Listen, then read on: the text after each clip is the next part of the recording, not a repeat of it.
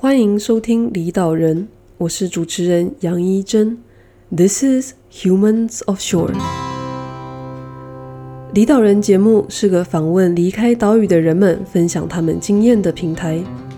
谈谈他们离开岛屿的原因与过程，了解离岛人每一个决定背后的心路历程、经验分享以及近况更新。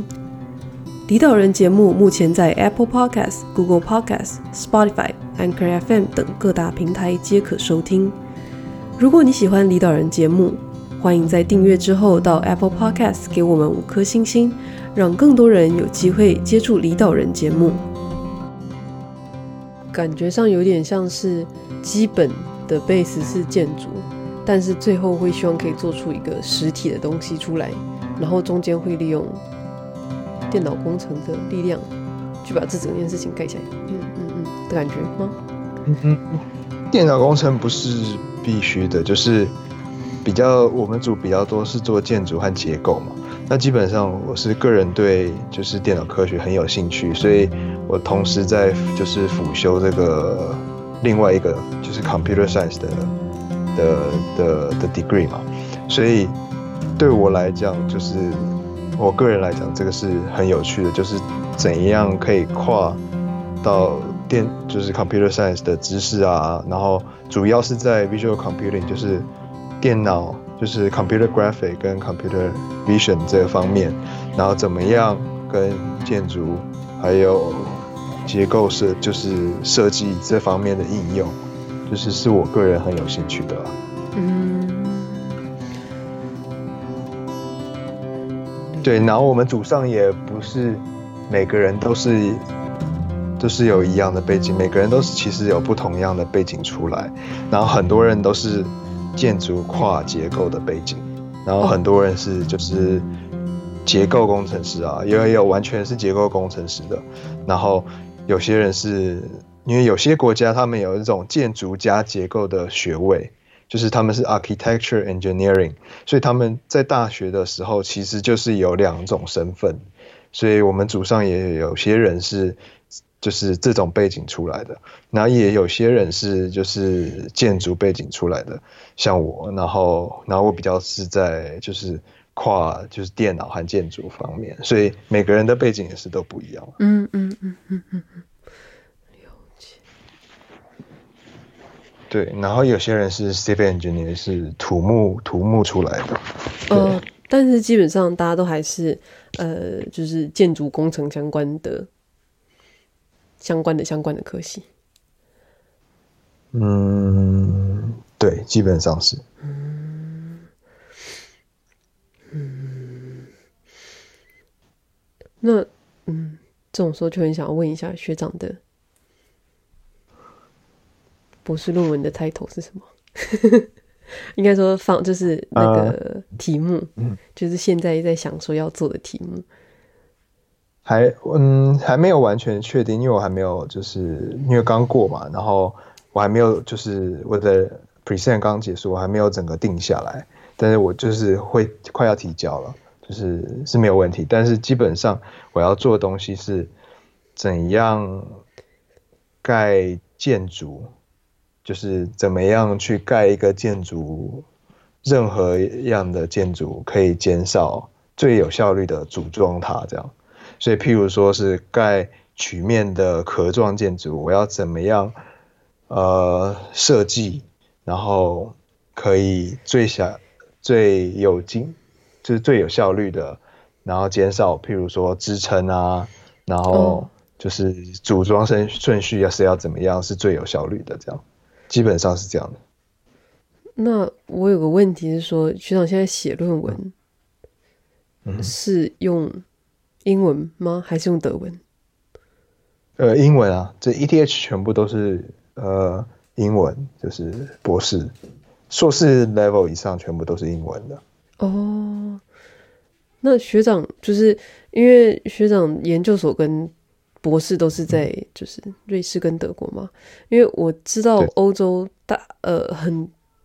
大部分非英语系国家都有英语学程，但是好像因为德国呃我不知道是什么原因，但是德国的话就变成是他的英语呃这种国际学程的课程就会比较少，就变成是说他们在一开始入学的时候就会要求呃学生要有德文能力。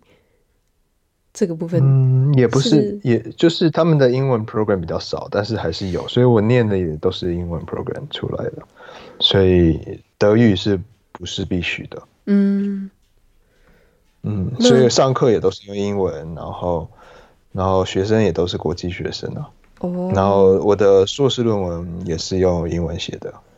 哦，我想说用德文写论文这也太强强大，虽然说英文也很厉害。哦，没有。就是就是有其他的像比较纯建筑的，就是也是是是德文的，嗯，那就是需要对德文。那像就是出国以出国来讲的话，就除了嘛个人有没有这个能力申请上这个学校，他们要不要你之外，就是大家都知道最最大两个障碍就是钱跟。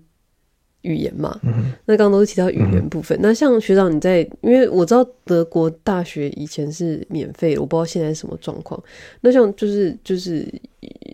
学长在念这些研究所跟博士的时候，有金钱上的问题吗？就是他们是有奖学金吗？还是、嗯、是怎么去解决这个部分的？嗯嗯，基本上德国和瑞士的硕士也都是都是免费的了。就是也都不用钱的，就是你只需要就是支付生活费，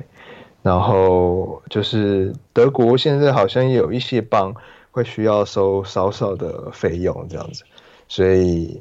嗯，基本上还是算是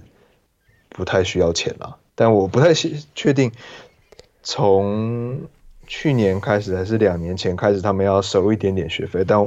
不太确定是多少，就是十万块左右吧。十万欧还是十万台币？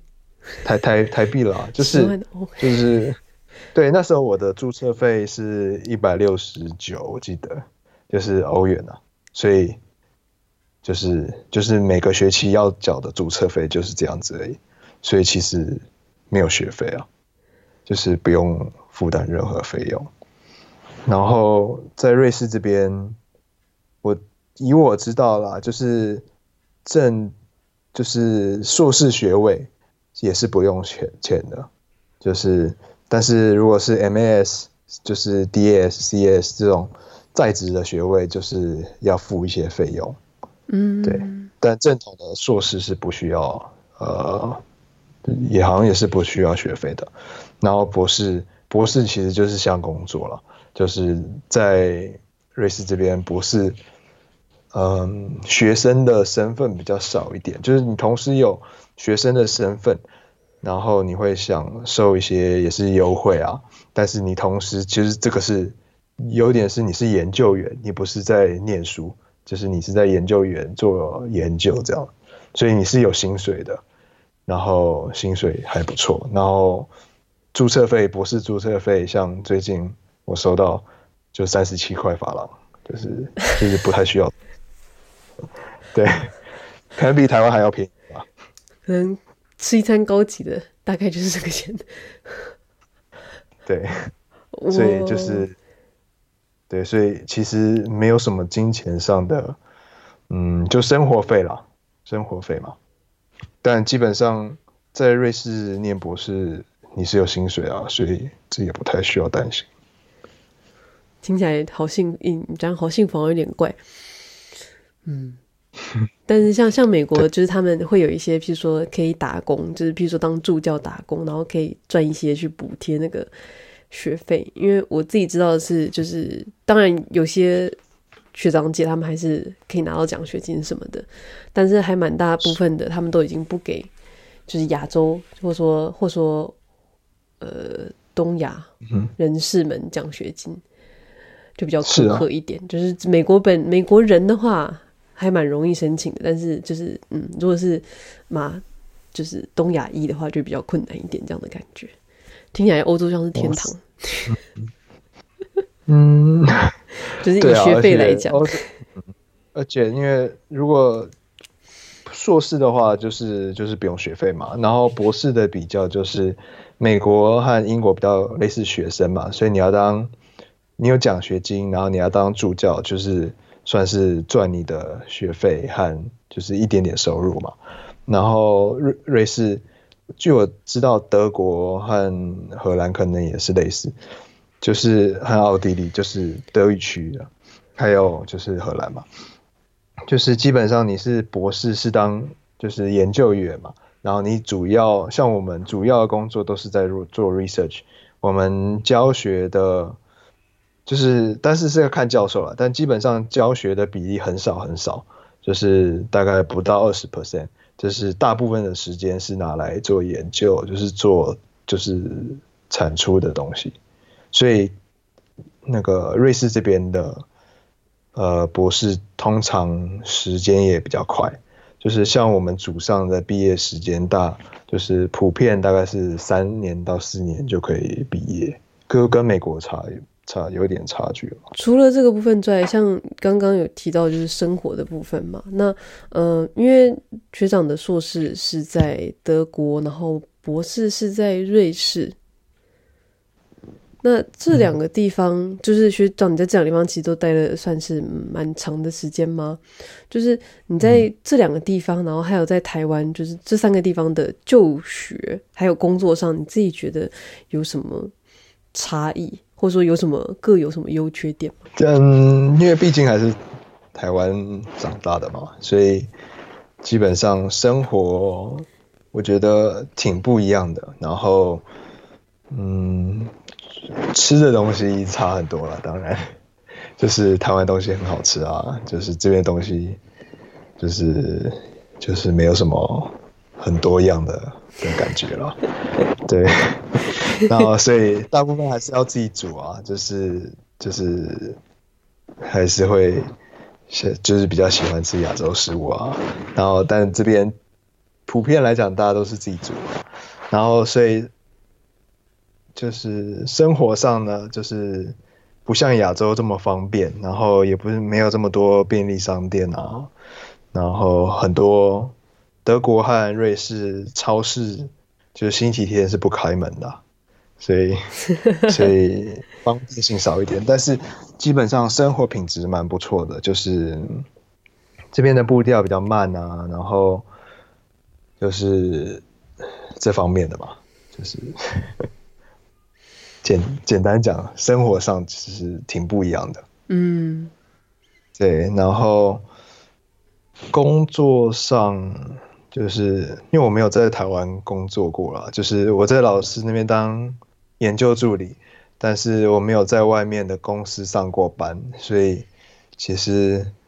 呃我也蛮难比较的。就是但就是常常朋友在台湾工作，我们会聊啊，就是比较普遍知道，就是我会觉得，嗯，这边工作压力比较没有这么大了，就是但是你比较会有就是生活和工作平衡的的可能呢、就是譬如说，这边的像我在德国的时候啊，就是有薪的年假是一年三十天呢、啊，就是你可以，就是蛮多假可以请的啦。然后大家也不会害怕请假，就是就请假就就完全不会管公司的东西啊，类似这样子，就是整个系统是还算是我觉得是健康的，但也许是要看公司和看产业。那但我没有建在建筑师事务所工作的经验，所以我也这个也我也不太清楚。嗯嗯。但是就我之前就职的公司，就基本上，呃，主好的主管他也不会给你太多太多的工作量，就是你也是不不允许加班的嘛，就是你一个。呃，礼拜就是只能工作三呃四十个小时，但如果你超时工作的话，呃，基本上你就是你可以之后就是补假，就是把你超出的时数请掉，或者是呃，你就要跟老主管沟通，就是不是你的工作量太大了，然后就是这是你主管的责任需要。就是多请人啊，或者是他需要分配工作。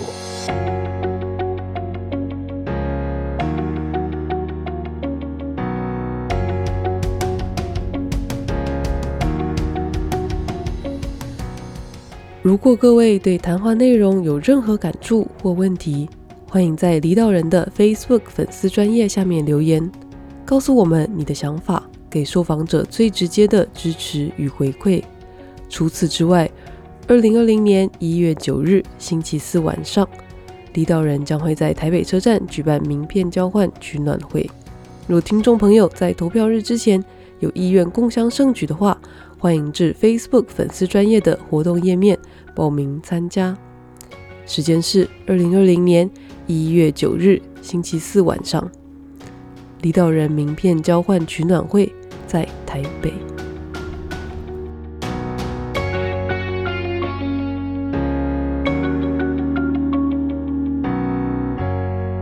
自己目前听到的就是在英国，因为他们有很多嘛，本来就有很多移民的问题跟脱欧的问题，所以种族歧视还蛮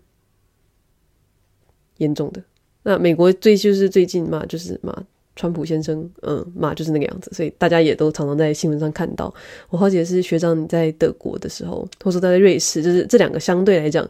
嗯，比较感觉上比较没有那么严重的地方，嗯，就是有，嗯，学长你自己有体验到吗？我觉得有啊，就是目前我在瑞士。几乎没有遇到这种情况，但我在也许就是我待了在瑞士待了一年多嘛，可能时间还不够长。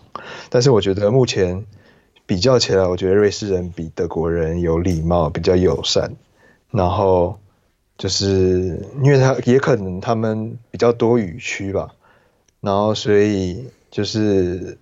他们也许是苏黎世这个城市啦，就很国际化，所以外来人也很多，所以。基本上我还没有遇到种族歧视的情况，他们听说只歧视德国人啦，就是因为很多德国人来抢他们工作，所以他们讨厌德国人。对，然后但我在德国其实遇到不少种族歧视的状况，其实就是也不是很喜欢啊，就是蛮多蛮多人会在路上啊，就是就是说啊，你的黄皮肤啊，你。开机人车的啊，什么之类的，嗯、还是会遇到啊。我今天早上遇到在戏 在戏谷的，他就说，他们车窗基本上被砸破，因为太案件数太多，所以警你你只能上网登录，说我车窗被砸破了，然后警察也不会有时间理你，因为他不他太多案子要做，不可能管你这个小事情。所以他说他很多同事啊朋友啊，就会直接把车窗降一半下来，就是跟人家说我车里面没东西，拜托不要敲我车窗这样。像德国有到这种程度吗？瑞士我觉得普遍来讲，真的治安很好，很安全，就是就是生活品质真的很高了。但在德国，我觉得应该是也不至于这么危险啦，就是我觉得还算是安全啊。但是其实我有在也有也有经历过在就是在厨房煮饭啊，然后对面就是开 party 有人喝酒，就是德国人喝酒后就会 就是。有些人就会，然后他们对面就丢香蕉皮，就是到我们的窗户，我，就是也是也是有遇到这种情况啊，所以我们也是就是就是打开窗户跟他们就是理论啊，说不然这样我们就要报警之类的。但基本上我跟我的就是同事他们讲，他们也是很惊讶，竟然还有这种情况发生啊。但我觉得，我觉得其实歧视都还是有的，因为。之前，嗯，也有听说，因为就是我有去教会嘛，教会有一些听说有些黑人啊，他们从就是国王大道从就是前面走到后面就被警察就是检查 ID 超过三次以上，但如果你是一个白人，你就不会啊，嗯，就是这种情况，我觉得还是有，就是只是大家不太愿意谈这件事情，我觉得。在德国，所以就是就是也是其中一个当初我决定要离开德国的原因啊。嗯，就是整个就是没有非常非常喜欢的那个环境。对，因为我记得前一阵子几年前吧，就是他们有那个嘛，就是难民的问题嘛。嗯、那难民就就德国就是要呈现一个呃嗯叫。人道主义嘛，所以他们就接受这些难民，但是后来有衍生很多文化上的差异的问题，然后还有一些就是各种各样，就是嗯的的的的状况。对，嗯、但是好像对啊，像之前他们那个嗯土耳其裔的足球员啊，嗯、也是被、哦、对，也是闹了一段新闻嘛，对吧？对，因为他们也很多人是土耳其人，然后就是基本上德国人和土耳其人的隔阂还是蛮蛮严重的。我我听说了，在德国很多大企业就是就是高层其实还都是还是德国人，就是土耳其人相较于还是就是。比较难往上爬了。嗯，我自己听到的经验就是在在，我自己听到找工作最好找的应该算是亚洲，就是日本，嗯，呃，台湾，呃，中国，你只要愿意做，嗯、没有没有工作是找不到的。嗯、但在美国就会变成是要看状况。嗯、那欧洲的话就会变得好像比较再更艰辛一点，因为因为美国的问题主要是签证，但欧洲的问题好像是。呃，因为劳工的福利很好，所以雇主不太愿意聘用人。我不知道这是什么，就是这种。学长，你自己在找工作的时候会有问，嗯、就是遇到这个问题吗？